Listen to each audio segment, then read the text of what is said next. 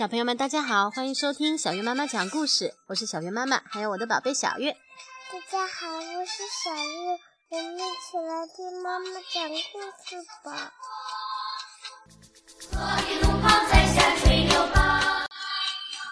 今天我们要讲《安的种子》，黄丽慧、王早早著，海燕出版社出版。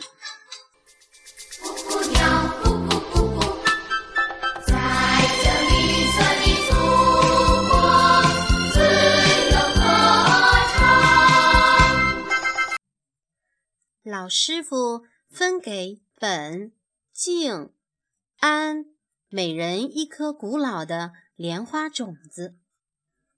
哦，这是几千年前的莲花种子，哦，非常珍贵。你们去把它种出来吧。拿到种子后，本想，嗯，我要第一个种出来。静想：“啊，怎样才能种出来呢？”安想：“哦，我有一颗种子啦。”本跑去寻找锄头，静想要挑出最好的花盆，安把种子装进小布袋里，挂在自己胸前。本把种子埋在雪地里，静去查找种植莲花的书籍，安去集市为寺院买东西。等了很久，本的种子没有发芽。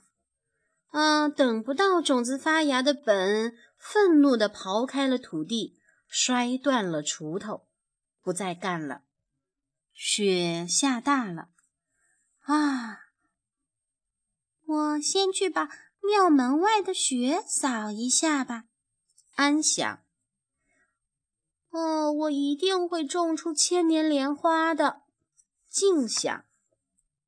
静将选好的金花盆搬来，放在最温暖的房间里。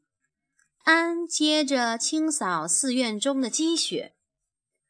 静用了最名贵的药水和花土，小心地种下了种子。安和以前一样坐着斋饭。静的种子发芽了，静把它当成宝贝，用金罩子罩住。清晨，安又早早地去挑水了。静的小幼芽因为得不到阳光和氧气，没过几天就枯死了。晚课后，安像往常一样去散步。春天来了，在池塘的一角，安种下了种子。